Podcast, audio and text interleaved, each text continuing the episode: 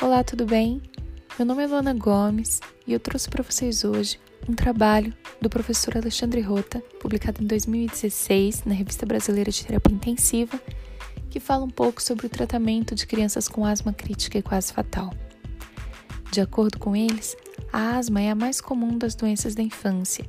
Embora a maioria das crianças com exacerbações agudas de asma não demanda cuidados críticos, algumas delas não respondem aos tratamentos padrões e necessitam de cuidados mais intensos. Crianças com asma crítica ou quase fatal precisam de monitoramento estrito quanto à deteriorização e podem requerer estratégias terapêuticas agressivas.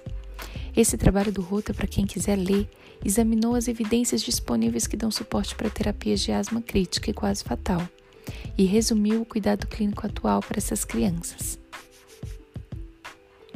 Pacientes com insuficiência respiratória progressiva se beneficiam de ventilação mecânica como estratégia que emprega grandes volumes correntes e baixas frequências no ventilador, para minimizar a hiperinsuflação dinâmica, o barotrauma e a hipotensão arterial.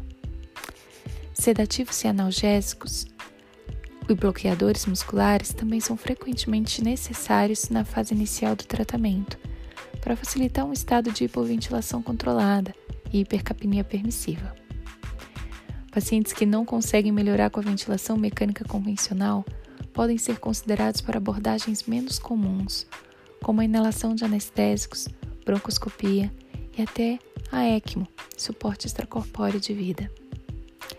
Essa abordagem atual resultou em taxas de mortalidade extremamente baixas, mesmo em crianças com necessidade de suporte mecânico. E fica a indicação desse trabalho do Rota de 2016, falando sobre todo o tratamento das crianças com asma crítica e quase fatal. Espero que tenha colaborado para um pouquinho mais de conhecimento sobre esse perfil de paciente. Um grande abraço e até a próxima.